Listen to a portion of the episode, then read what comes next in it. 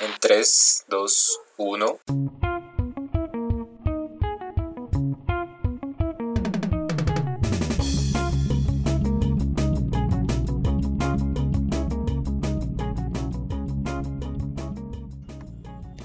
Hola, yo soy Valentina. Y yo Andrés. Y esto es Ciencia al son de la historia, donde una microbióloga y un historiador echamos cháchara de ñoñadas del mundo a través de estas dos disciplinas.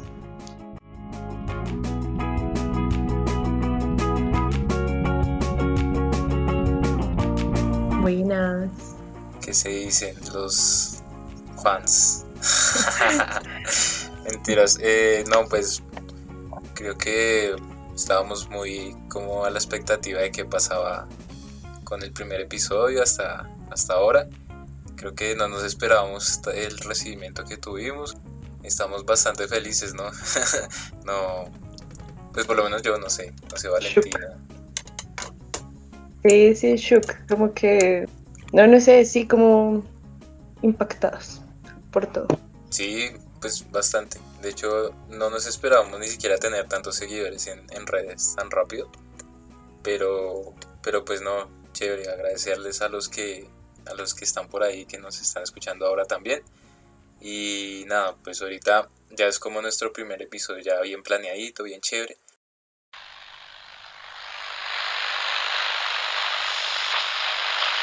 ¿Qué ha pasado estos días, mi querida Valentina? Mm, ¿Qué ha pasado? Nada, seguimos encerrados. Mm, no sé cuánto ya llevamos encerrados, pero seguimos encerrados. Y sí, algo muy importante que ha estado pasando en estos últimos días acá en Colombia es la muerte, ni siquiera la muerte, es el asesinato de muchos jóvenes, también de líderes sociales en estos últimos días. Eh, digamos, los muchachos de Cali que, que, que mataron tengo entendido que los chicos solamente estaban yendo a entregar la tarea del colegio, adicional a eso en el velorio les pusieron una, pues creo que fue una granada. Entonces, terrible porque el, o sea, el presidente no dice nada, todo como si nada, la gente, como que a la gente no le toca mucha, a mucha gente, o sea, yo entiendo que en redes pues uno ve mucha gente como tocada por el tema, pero también hay gente que le importa un carajo y sí. alguien Uy, les hace un que- comentario. Es que, es que son, ¿cómo decirlo? Son lámparas, mejor dicho, como que justifican eso, o sea, ¿en qué momento uno puede llegar a, a- ese punto, no?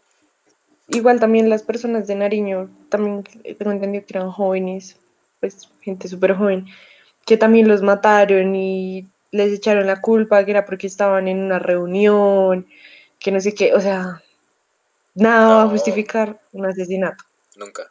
Pues digamos, muy denso y creo, o sea, es paila que se siga repitiendo.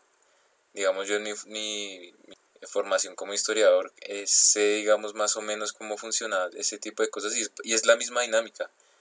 O sea, como justificar eso bajo ciertos parámetros que pues nunca la, la muerte nunca está justificada, entonces, mejor dicho, o sea, no, no, no, hay, no hay más palabra para decir, creo que eh, eh, además, digamos, pues lo único bueno, lo único bueno que he visto es que como que si todo el mundo ha estado como muy, por lo menos en redes he visto mucho movimiento de como todo este movimiento en Estados Unidos y como que uno está allá, o sea, como que la gente está allá, pero lo que pasa acá como que es muy ciega, ¿no?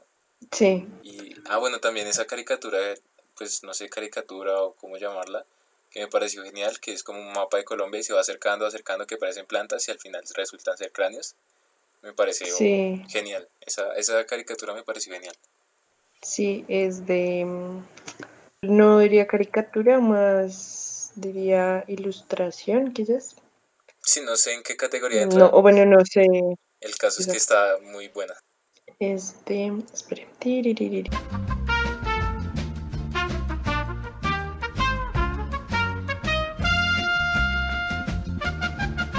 Sí, Es de Yappy Comics.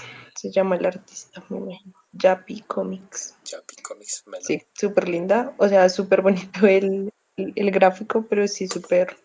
O sea, como Pues que crudo. muestra muy bien todo lo que está pasando. Bueno, creo que no. Creo que eso es como lo que más queríamos así fuera del tema que queríamos hablar. sí, lo que queríamos ahí hablar, digamos que nos surgió la idea justo después de que publicamos el, el primer episodio. Digamos que la, la batuta la la va a tener Valentina hoy.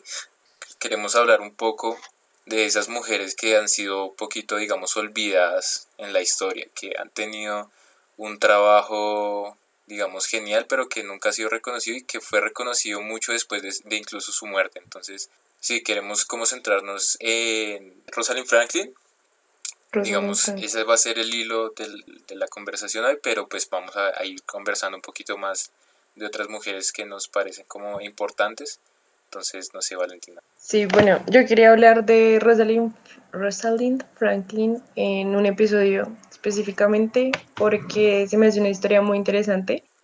Yo mm, me enteré de ella, de su existencia y de sus descubrimientos y de sus estudios y de lo tesa que fue, tristemente, no en la universidad. En, en mis clases de biología jamás la nombraron pero pues me vine a enterar de ella mucho después leyendo un libro llamado La ridícula idea de no volver a verte de Rosa Montero sobre Rosalind Franklin porque ahí Rosa Montero habla sobre el robo que ella sufrió de sus estudios. Ya investigando un poquito más a fondo, sabemos, o bueno, yo sé, que Rosalind Franklin nace en Londres, es una, es la única mujer entre, pues en su familia, digámoslo así, entre los hijos de su familia. Eh, toda su, su, familia se dedicaba, era como a los negocios y como a, a, todo lo relacionado con la banca. Ella empieza a estudiar, digamos que las cosas, eh, entre comillas, normales que les daban en la época, que era costura, deportes, etcétera, pero también empieza a profundizar un poquito más en todo lo que es física y química. Ella pasa para estudiar en el colegio Newham en Cambridge para estudiar ciencias experimentales, pues ciencias ya en serio, y en realidad ella iba a estudiar era química, pero el primer bache que se le presenta en el camino es su propio padre, pues que el papá le dice como, mm, mm, eh, creo que no, no vas a estudiar química, ajá, como, como tú, ¿por qué vas a estudiar química? No. Y eh, gracias a una tía, es la que corre con los gastos y, ella logra estudiar química y física. Ella se graduó en 1941 como química y física y, o sea, para mí era tan inteligente, súper tesa, que de una vez consiguió una beca para iniciar su, su, tesis doctoral en 1942, o sea, solamente un año después. Eh, ella conoce a una mm, científica francesa que está refugiada en Inglaterra, de apellido Whale, Adrián, Adrián, Adrián Whale. Como quiera que se diga. Y, em, sí, yo no sé pronunciar nombres. Eh, y ella es la que le anima a ir a, la anima a ir a Francia, al Laboratorio Central de Servicios Químicos del Estado. Eso pasa en 1947. La anima pues para que se una a ese grupo de investigación, ya que era muy activo. Y eh, lo más importante era que era abierto para mujeres. No, digámoslo así, que al 100%, pero para la época aceptaba mujeres. o sea, y era algo muy excepcional. Exacto, o sea, era como, pues, uno en un millón, ¿no? Eh, en París, entonces aprende yo, la técnica que la lleva a, sus, a su más grande descubrimiento, que es aprender todo sobre difracción de rayos X. Bueno, rayos X a toda potencia y acción.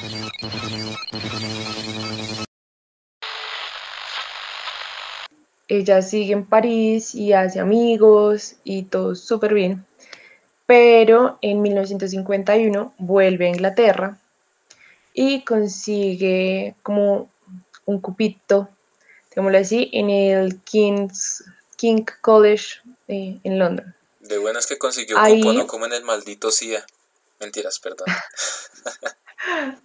sí, vi que te han tenido resto de problemas con el CIA. Lo siento mucho. Maldita sea. Siempre es buen eh, momento para putear al CIA. Perdón, ya.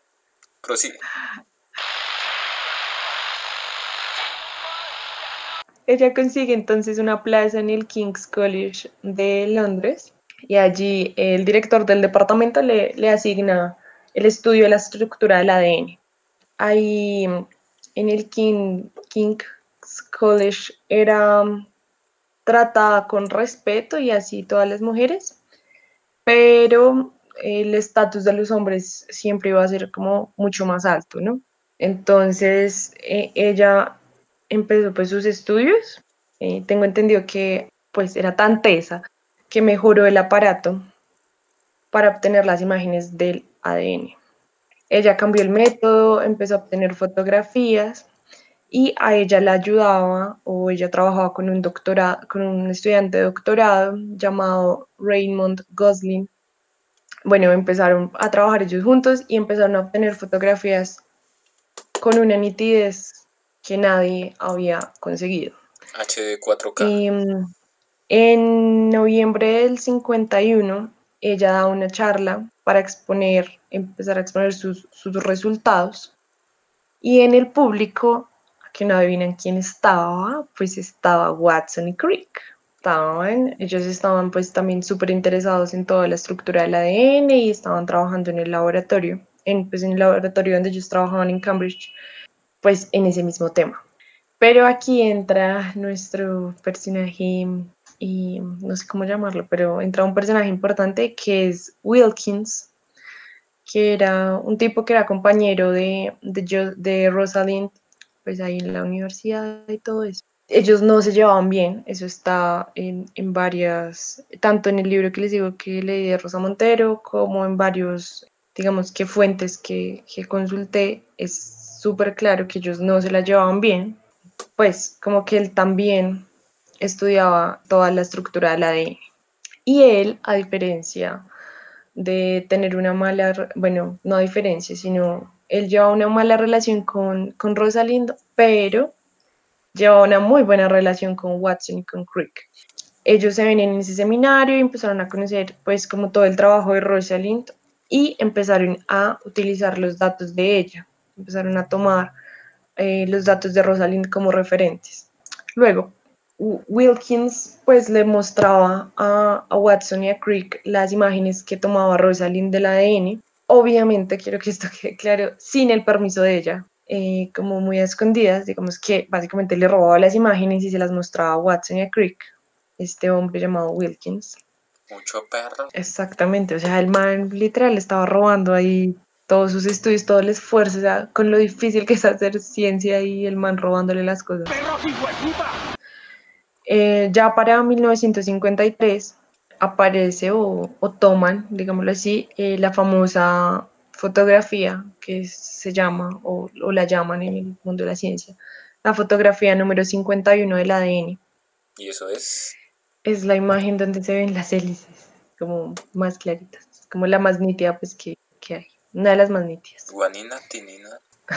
¿Todavía se acuerdan? Sí, clases de octavo, bien, gracias. Para ese año entonces eh, Watson y Crick llevaban casi un año o un poquito más sin conseguir nada, sin conseguir ningún avance en sus estudios. Pero digamos que, o sea, no, todo mal. O sea, ¿por qué? O sea, no es que ya me, me empute. Para los la que no, fotografía como no se número... nos están viendo, la cara de Valentina es de, de un como... No sé cómo escribirla, demuestra odio, mejor dicho. O sea, Rosalind y Gosling, que era pues el estudiante con, la que, con el que ella trabajaba, eh, consiguieron la, la, la, fotografía número 51 para 1952, más o menos. Entonces, ya luego que, que Watson y Craig ven, ven, ven la fotografía, pues ellos quedan impactados, no lo pueden creer, ¿no? Impactada, mi. Eh, y se sabe que Rosalind jamás se enteró que Watson había visto la fotografía de ella. Pues como siempre se las robaban y se las pasaban como por debajo de cuerda, pues. Me hackearon. Exacto. Entonces como que ellos recopilaron todos los datos, pues digamos los datos que dio Rosalind en la conferencia de 1951, otros datos proporcionados por Wilkins, maldito, cuánto lo odio, llevaron a, a Watson y a Crick a su propuesta estructural del ADN, la propuesta pues de la estructura ya como la conocemos, hicieron la publicación en Nature y eh, eso fue un, pues unos meses después de ver el, la fotografía número 51. Digamos que se apoyaron en todo lo que, todos los estudios de Rosalind. En el estudio, en el, en el artículo que publican, en ningún momento le dan los créditos a Rosalind, simplemente hay un, un apartado donde dice que eh, fueron estimulados o inspirados por el conocimiento y nombran primero a Wilkins, luego a Franklin y luego a, además colaboradores. Entonces, pues como todo súper injusto, ¿no? Porque la gente se podría, podría decir como no, pero pues ahí le está dando el crédito, le están desagradeciendo que los inspiraron, pero pues en realidad no, porque se estaban robando los estudios, o sea, se los estaban robando, se los robaron, se robaron los estudios de ella.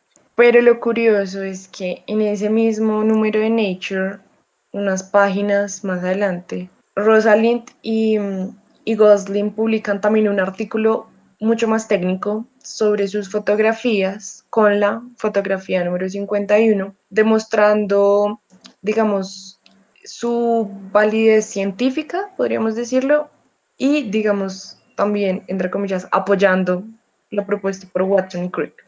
Se especula en, en varias fuentes, se especula que, pues, que Rosalind había llegado a las mismas conclusiones que Watson y Crick, pero la rapidez de las publicaciones de Watson y Crick le impedían a ella, o sea, le impidieron pues eh, proponer su modelo, porque ya en 1951 había escrito en sus resultados, o sugería más bien, tenía una hipótesis más bien, es la palabra. Tenía una hipótesis donde decía que posiblemente la estructura del ADN era una estructura helicoidal con dos, tres o cuatro cadenas y con grupos fosfato hacia el exterior. O sea, ya la tenía clara desde mucho antes. Exactamente, según eh, digamos, las fuentes y cosas consultadas, se dice que hace 10, o sea, 16 meses antes de que saliera el artículo de Watson y Crick, ella había escrito eso, que les acabo de decir. Entonces, pues es obviamente un robo todo lo que ellos hicieron. Ella al final, digamos que quizás siendo un poquito ingenua y de no haber notado que ellos habían tomado sus notas, sus, sus fotografías, que las habían visto, que habían leído todos sus, quizás sus bitácoras, no sé cómo, cómo sería en ese entonces, pero todas sus, sus, ideas, sus, sus hipótesis, hipótesis y todo eso, ella se cansa pues de estar discutiendo con este hombre Wilkins y con Watson, con Crick y con... En realidad se cansa también del ambiente de King's College y se traslada a Birbeck, también en Londres, y eh, digamos que en ese laboratorio sigue trabajando hasta, hasta su muerte, pero digamos que ella dejó al lado todo lo de pues dejó un poquito al lado toda la estructura del ADN y se concentró en trabajos sobre virus, estudió el mosaico del tabaco y el del polio, si no recuerdo mal. Pero ya en 1956 le diagnostican cáncer de ovario. La mayoría de fuentes apuntan o hipótesis apuntan también a que fue provocado por la excesiva exposición a las radiaciones durante sus investigaciones con rayos X. Y nada, ella dura dos años, se somete a varias operaciones quirúrgicas, quimioterapia, bueno, todo lo que había en esa época al alcance, digamos que para, para tratar el cáncer. Pero dos años luego de su diagnóstico muere con 37 años. Y lo peor es que cuatro años después, o sea, en 1962, Watson y Crick reciben el premio Nobel por sus estudios y el descubrimiento de la estructura del ADN. Y ellos en ningún momento, en ningún momento, maldito, mencionan a Rosalind Franklin en sus discursos, en nada. O sea, para ellos ella no existía. Entonces... ¿Cuándo, ¿cuándo viene a aparecer eh, Rosalind Franklin en, en, en la historia, digamos? Yo no tengo ni idea. O sea, no tengo ni idea. Lo que yo les digo, o sea, yo no, no tenía ni idea de ella me enteré, creo que por ahí en sexto semestre, más o menos. Pero lo leí fue en un, en un libro aparte, o sea, no fue en algo de la universidad, porque yo sí recuerdo cuando yo estudiaba molecular, pues siempre como que el referente era Watson y Crick. Hay un montón de, de bibliografía, todo digamos que de lo que, de donde yo leí, son pues artículos. Leí uno del 2013, eh, uno del 2011, Leí también uno del 2003, que quizás si, si les interesa se los voy a poner en las redes sociales. También pues varios, hay un montón, o sea, si ustedes buscan Rosalind Franklin, la mayoría en Google, la mayoría de cosas les va a salir es como el caso de Rosalind Franklin, la descubridora desconocida del ADN, la olvidada científica, la científica que impulsó el descubrimiento del ADN. Entonces, sí, digamos que es como un resumen de todo lo que alcancé a leer. Eh, me basé en el libro de Rosa Montero. Fue como la inspiración para todo. Pero sí, como que pues le deja a uno mucho que pensar, ¿no? Y más uno como mujer en la ciencia y en todo en general, o sea, a las mujeres nos ha tocado, pues gracias a Dios en esta época sí es duro, pero pues no tanto como antes. O sea... Sí, eso, eso le quería preguntar, o sea, ¿cómo es sentirse una mujer en la ciencia? Que a pesar de que, digamos, así como lo decía, los tiempos han cambiado, igual no, no es así como, como ustedes quieren. Pues creo yo que yo no he sentido como agresiones, quizás. Bueno, quizás sí. Bueno, o sea, digamos que mi experiencia en la academia fue muy buena, porque la mayoría de personas que estudiamos microbiología éramos mujeres y la mayoría de docentes eran mujeres, entonces era súper bien, pero sí digamos que hablando de personas que estudian química, cuando yo tuve química o algo así, sí a veces se sentía como un ambiente algo, pues, como maluco. Pero pues digamos que mi experiencia ha sido buena, o sea, yo no, menos mal, Menos no, mal.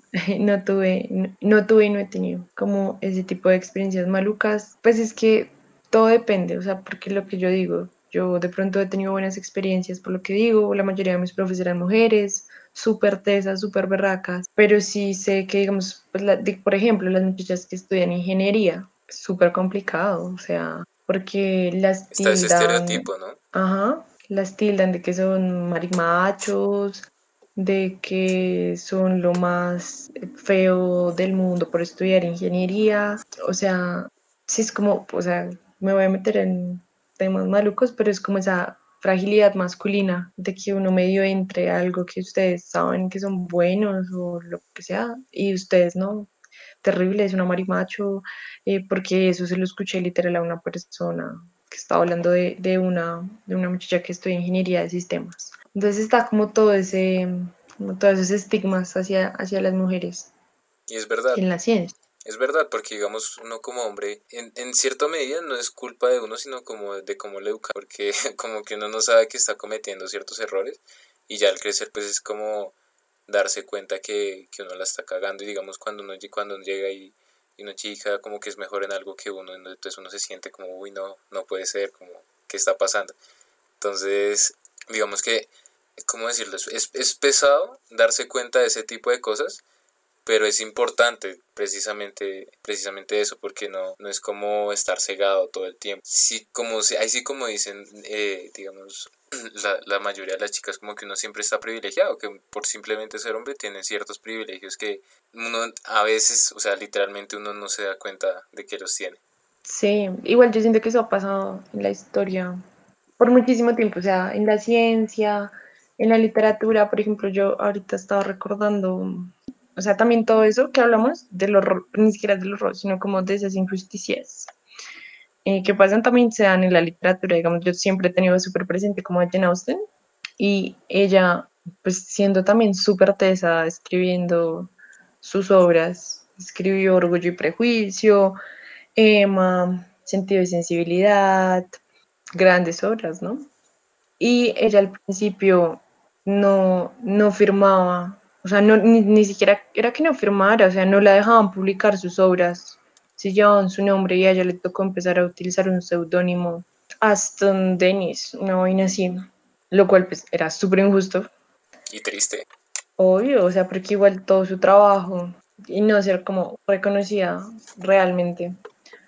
Pero ya después de, de ese seudónimo, cuando ella revisa Sentido y Sensibilidad y la acepta un editor, como en 1810, la, o sea, ella decidió sí publicar de forma anónima, pero la única anotación que había sobre la autora era que ponían un, ¿cómo se diría en español? By a lady, o sea, por una mujer. Por una señorita. Era como lo único, exacto, pero no aparecía como tal su nombre. Fue mucho después, la verdad no sé cuándo, pero fue muchísimo después que, pues, que empezaron a, a darle el crédito que ella se merecía. Me, hace- me hace acordar, no sé, de mm, Virginia Woolf. No sé, Ah, también. pues yo sinceramente nunca la he leído, solo he escuchado como historias, pero siento, o sea, creo que es una de las de esas mujeres como íconos del feminismo. Pues sí, no sé, es como muy importante en, en ese tipo de... Sí, como que maneja, digamos, una lógica parecida a la de Jane Austen. Ah, Me encanta Jane Austen. Me encanta Orgullo y Prejuicio. La película es hermosa. Sí, el libro. Todo, me encanta. Lo amo. Señor Em, Darcy. sí, ¿Sí es ay, lo Darcy? amo. Sí, es Darcy. Lo amo. Sí, Mr. Darcy. Lo amo. Eh, pero sí, o sea, igual es que, o sea, hay muchas mujeres muy tesas, o sea, también lo que hablábamos ahorita, yo no me sé bien la historia, cómo es, pero sé que El Gran Gatsby, pues sí, fue escrito por Scott Fitzgerald, pero en realidad la historia de atrás es de la esposa, o sea, solamente que el man la cogió, Muy mal. que Porque, otra. porque también, pues, hay, hay, que, hay que ver también ot- otras mujeres. Es que es difícil saber también de muchas mujeres porque precisamente no son reconocidas. Es que ese es el problema, digamos, está, mm, está Liz Meitner, que también fue una científica austríaca súper importante. Ella hizo sus, eh, estudios en radioactividad y en física nuclear y em, pues era así también súper artesano en, en todo, pues en todo este tema de física nuclear y ella hizo parte del equipo que descubrió todo el cuento de la fisión nuclear. Pero volvemos y el premio Nobel se le dan a Otto Hahn, que era como su amigo con el que ella colaboraba en esos estudios. So, todo mal.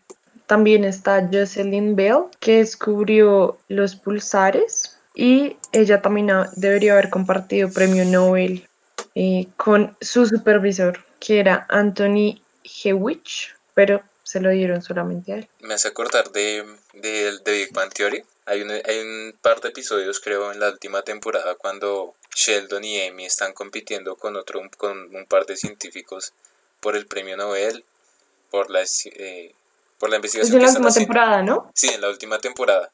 Y están compitiendo. Y hay una parte donde los otros dos científicos, no recuerdo bien los apellidos, le dicen a Sheldon, no, pues publiquemos los tres, o sea, compitamos los tres por el Nobel y saquemos a, a Amy. Así como, Es que son- como tan fácil. Y le dicen, no, pero... Y Sheldon dice, pero ¿por qué? Pues es que ella no es física, que yo no sé qué, pero pues sí, pero ella aportó. O sea, ahí en ese momento Sheldon ya había tenido un recorrido bastante largo en toda la serie. Aparte, el man siempre fue súper ególatra, o sea, Sheldon, por más brillante que era, era súper, no sé, o sea, no era mala persona, solo que el man Es que estaba el man como era tan como metido en sus inocente, o cosas. sea, como tiene también ese... estaba ese- muy metido cosa. en sus cosas, Sí. entonces no veían más allá. O sea, porque digamos, es- esta científica Liz Meitner, que es la de la que hablaba sobre la fisión nuclear, ella participó, o sea, es que me parece algo tan indignante, ella participó en todos los estudios y como les dije, repito, el, el galardón, digamos que el Nobel se lo gana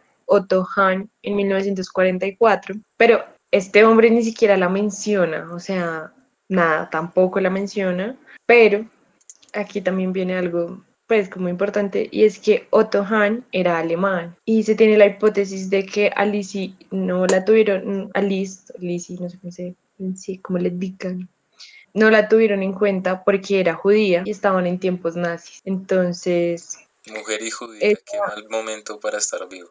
Todo mal. Y más que este hombre que era su, no colaborador, su, bueno, su compañero pues de, de laboratorio con, que fue con el que hizo todos sus estudios. Simplemente por ella ser judía, entonces no la tuvo en cuenta.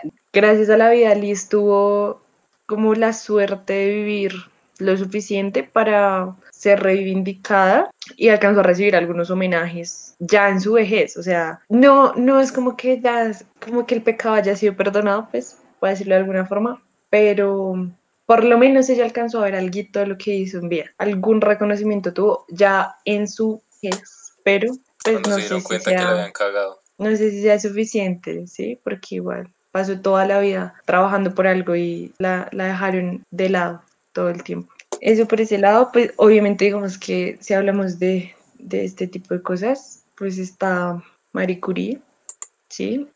Creo que es como el mejor ejemplo, ¿no? O sea, la vieja era, wow, lo más de eso. Va a salir, no sé si ya salió, creo que ya salió una serie en... Amazon.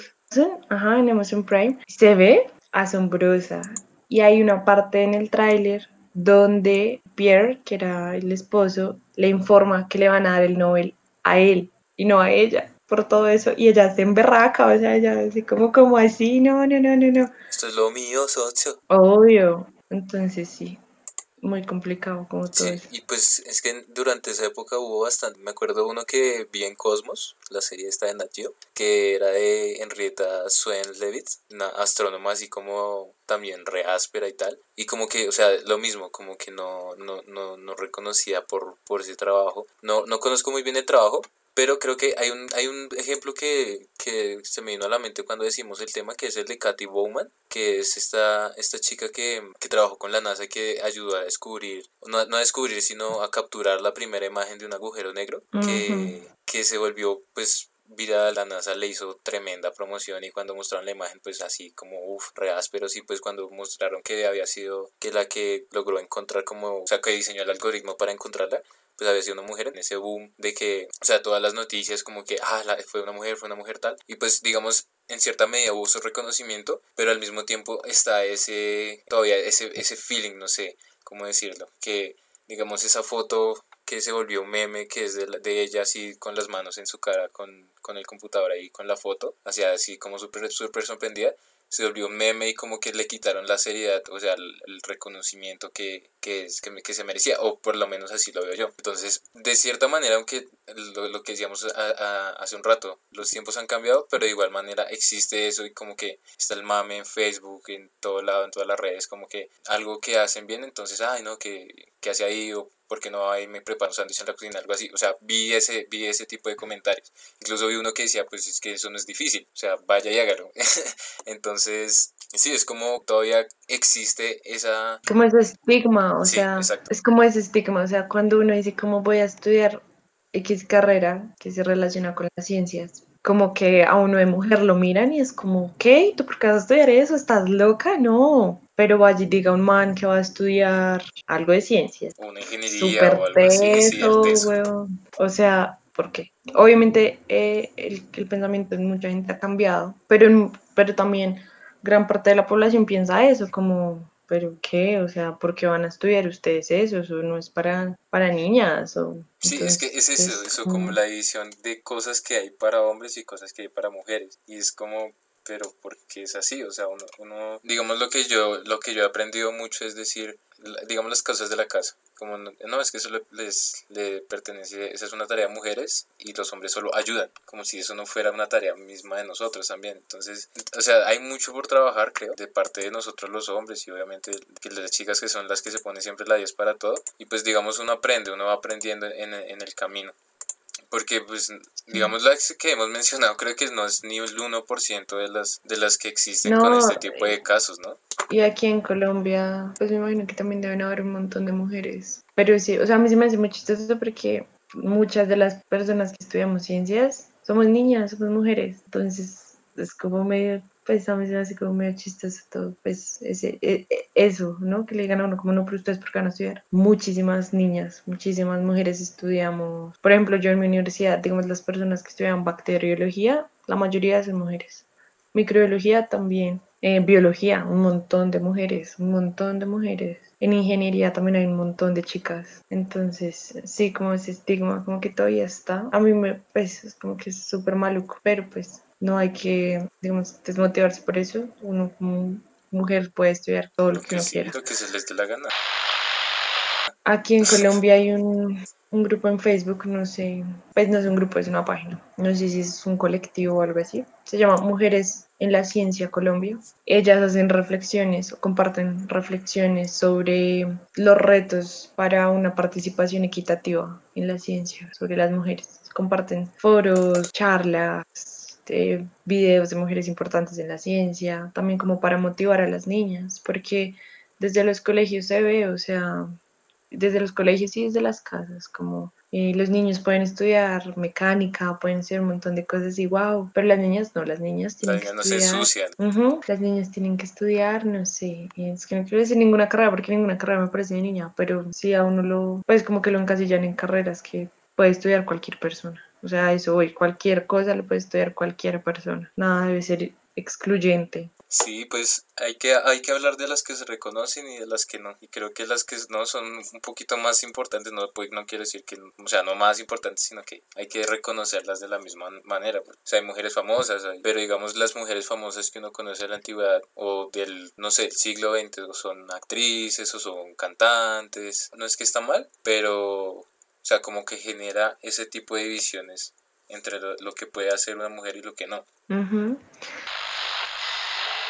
Sí, no sé si, digamos, yo siento que las mujeres son, pues las mujeres de ciencia y en, general muchas mujeres importantes de la historia han empezado a ser reconocidas gracias a adaptaciones cinematográficas. Entonces, no sé si usted conoce una película que salió hace poquito, no sé, como 2016, creo, 2017, no lo sé. Se llama Figuras Ocultas.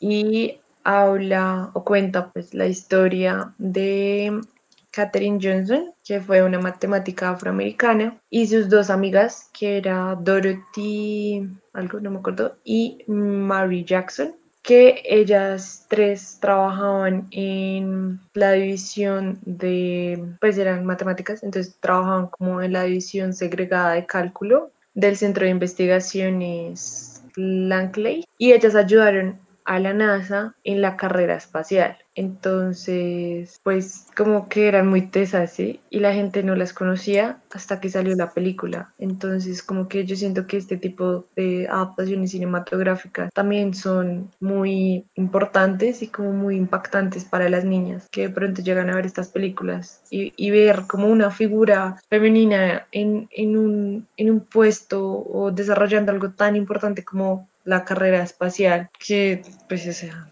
Es uno de Pues los es muy hitos más, importa- o sea, más importantes mm. del siglo XX, sin duda. exacto. Entonces, y que sea todo gracias. Obviamente había más gente detrás, sí, pero los cálculos de ellas fueron indispensables para esta hazaña. Entonces, como que las niñas y las jóvenes, las chicas más jóvenes, vean cuán importantes son las mujeres y cuán importante puede llegar a ser todo lo que uno hace. Se me hace como muy bonito y sí siento que mucha gente ha empezado a reconocer más a muchas mujeres gracias a, al cine. Por ejemplo, vemos esa serie que digo de, de Marie Curie, no la he visto, pero en el tráiler nada más maravillosa, o sea, asombrosa. Ve genial. Creo que pues no es de mujeres ni nada por el estilo, pero digamos en cierta medida se puede hacer como una analogía, que es la de la película El Código Enigma, que Amo a Benedict Cumberbatch. amamos a Benedict. Cumberbatch. Eh, Lo amo. sí, esa película creo que muestra un poquito también esa misma lógica, digamos. Y Alan Turing, digamos, pues la película habla sobre Alan Turing, maneja... Es o sea, matemático brillante. Eh, Es excelente, o sea, el, digamos, el man es un puto crack y el man, o sea, el man puede que así haya sido hombre, está ese estigma por, ah, porque era homosexual. Entonces, Homosexual. digamos que entra en una lógica, digamos, similar a, a lo que hemos comentado de las mujeres, porque también, o sea, no, digamos, la lucha creo que no es solo de las mujeres, sino también de quienes se identifican con mujeres o de las LGBTI, todas estas comunidades que pues son, digamos, ese, ese personaje, ese personaje Alan Turing creo que puede entrar también en esa misma lógica, ¿no? Sí. Pues sí, todo lo que sea Benedict Cumberbatch. Es perfección.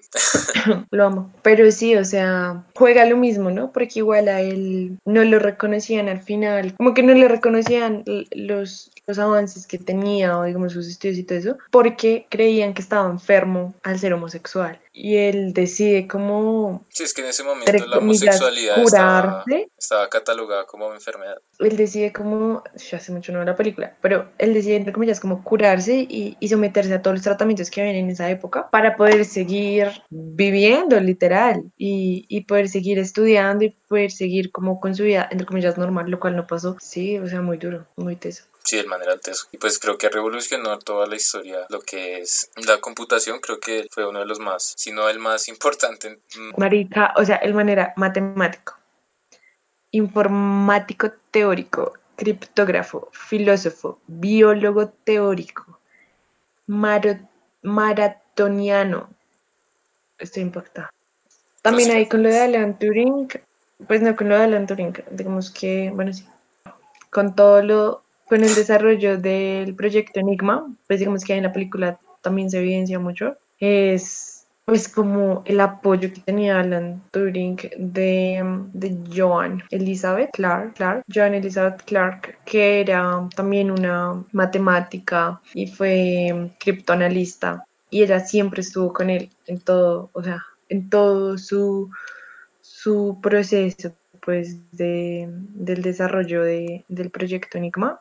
Ella era la que mm, desencriptaba las comunicaciones secretas de, la, pues, de los nazis. Entonces, el papel de ella en todo este cuento pues era como súper, súper importante. Entonces también como ese reconocimiento que también le dan ahí en la cinta, o sea, en toda esa película, ella todo el tiempo está ahí como súper pendiente y trabajando todo el tiempo y es la que le ayuda, es como la mano derecha de Alan, entonces, amazing. crack. Sí, ¿qué más? Bueno, también está, está eh, la primera mujer en el espacio, Valentina, se llama, vea, es una, una tocaya de, de mi compañera, Valentina Tereshkova, Tereshkova, de mi gloriosa Unión Soviética, eh, que fue la primera mujer en el espacio, digamos que esa es, esa es una de las como reconocidas, digamos es chévere que también hay algunas pocas, si sean pocas que sean reconocidas por, por lo que han hecho. Valentina Tereshkova o Amelia Earhart,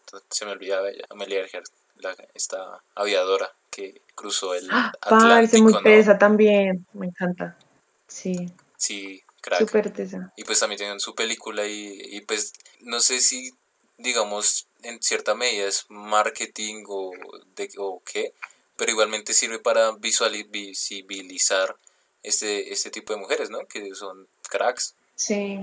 Desde la antigüedad, por ejemplo, para mí Cleopatra parece muy tesa. O sea, casualmente, no sé si la gente conoce a Rafael Paulain, es un historiador mexicano. El man hace hilos en Twitter de historias súper chéveres. Entonces, Yo también hago ayer- hilos, jiji. hilos en Twitter por si me quieren seguir en mi perfil personal. Son chistosos, de la vida real. Sí, El man ayer hizo un, un hilo sobre la verdadera historia de Cleopatra y la vieja era muy tesa, o sea, muy tesa. La, digamos que todo el marketing que a ella le hacen, como súper falso. O sea, me refiero al marketing que le hacen, es como pues la que pintan así como peli negra, ojos claros, o sea, uff, el ideal No, de belleza eso, digamos, occidental, ¿no? Exacto, digamos, el man hablaba ahí y decía como ese, esa visión física se lo, se lo dieron como las personas de Hollywood. Se me hace muy, muy tesa porque la vieja mm, hablaba, o sea, Cleopatra hablaba griego, hebreo, arameo, sirio y probablemente hablaba latín. Eh, fue la única de los, no sé, usted me corregirá si lo estoy pronunciando bien, Ptolomeos, que sabía hablar lengua egipcia y ella, atención a esto, sabía de ciencia, de literatura, de música, de ciencia política, de medicina, de poesía, de astronomía, de matemáticas y muchas disciplinas más. O sea, muy tesa. muy tesa. Y es de las pocas así de la antigüedad real, así como viejas que, que son reconocidas. Pues en este momento no se me viene a la mente alguna. De hecho estaba pensando, historiadoras, mis profes, creo que es- no conozco más historiadoras, sino mis profes de la universidad, porque en general no se me viene alguna a la mente así como muy reconocida. Y eso es malo también, porque las Mm. humanidades, una carrera como historia, creo que debería tener más mujeres por ahí. Una historiadora. Parece, no Creo sé. que ahora se me viene a la mente una, pero es, es curioso el- cómo me di cuenta y es que es la directora de YouTube, la vieja es historiadora. Uy, no sé. Sí, no me acuerdo cómo se llama, pero sí, sí es historiadora. Yo la verdad no conozco ninguna. O sea, no. Estoy pensando, pero no. Que yo conozca, no. Escritoras sí conozco, pero historiadoras como tal, no.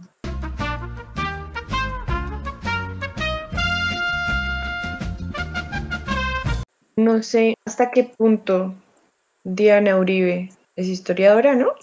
Difusora de historia. filosofía y letras, Sí, ella no es historiadora como tal. pero su trabajo sí es siendo historia, pues según yo, ¿no? Sí, pues Su bueno, sigue siendo Diana Uribe, historiadora. Diana Uribe en medio, digamos, o sea, que ella no es formada como historiadora, ha sido una de las que más ha difundido la historia, al menos en Colombia, ¿no? Que pues Pues, tiene su podcast, tiene su eh, programa en Caracol Radio, bueno, no sé si aún lo tiene, porque hace mucho no escucho Caracol, pero sí, Diana Uribe sería la única, pues la única así como reconocida que se me viene a la mente. Sí, la verdad ella es la única. ah, o sea, yo no conozco. Bueno, ya no sé de qué más hablar. Yo tampoco. ¿Algún chisme más ahí para cerrar? Mm, un chisme así que te cuente, así que te diga algo de chisme. No sé. O sea, bueno, también uniendo todo lo de las mujeres, estoy un poquito obsesionada ahora con la música de Taylor Swift y con ella. Y a ella también se la hicieron, o sea, hace poquito, a principios de julio, si no estoy mal, a mitades, bueno, no sé, sacó un nuevo disco que se llama Folklore. Escúchenlo, asombroso. Y se le fueron encima porque todo fue como súper sorpresa. Ella dijo como mañana sale mi disco nuevo y al día siguiente del que ella iba a sacar el disco, Kanye West iba a sacar también un disco. Entonces como que se le fueron encima y le decían como es que tú vas a sacar tu disco simplemente por opacar a Kanye West. O sea, yo no sé si la gente dice eso en serio, o sea, maduren, o sea... ¿Really, nigga? ¿Really? Yo puedo decir nigga porque soy negro. ¿Oyeron? Ah, Es verdad. maldito Facebook. Ah, por cierto, vamos a abrir, vamos a abrir página de Facebook porque no abrimos pensando que pues no íbamos a abrir tanto Facebook, pero vamos a mover Facebook entonces para que nos sigan también. Sí, ya yo creo que eso sería todo. Creo que este tema no es, no Sí. lo vamos a cerrar aquí, creo que vamos a seguir hablando mucho de esto porque es muy extenso, es mucho Sí. lo que podemos sacar de aquí, pero pues Espero- obviamente vamos a tener más de qué hablar. Sí, esperamos hayan aprendido algo en todas las desvariaciones y en todo mi enojo de la historia, pero espera- esperamos hayan aprendido algo, algo y se les haya quedado en la cabeza, que es lo más importante. Ya, nada, que lo disfruten. Tengo sueñito. Sí, No, estamos grabando. Son ¿cómo las se llama? 11.27 pm. Ah, no, es 11.50 pm. Muy bien. Esta era referencia a los Petit. Sí, bueno, por si algo tenemos recomendaciones musicales ahí a ratos. Em, sí, yo creo que no sería más. Y bueno, esperemos a ver cuándo sale el siguiente episodio. Sí, esperamos les guste, hagan retroalimentaciones, también comenten si saben de alguna otra mujer Sí, ahí recibimos sugerencias y todo robado sus tipo de cositas cosas. o historias de mujeres así súper importantes, también sería súper chévere saberlas. Y eso es todo. Muchas gracias. Gracias, nos escuchamos en el siguiente episodio. Y por último, recuerden que pueden seguirnos en todas nuestras redes sociales. En Instagram aparecemos como Ciencia e Historia Pod. En Twitter aparecemos como Ciencia e Histor 1. Y en nuestra nueva página de Facebook aparecemos como Ciencia al son de la historia.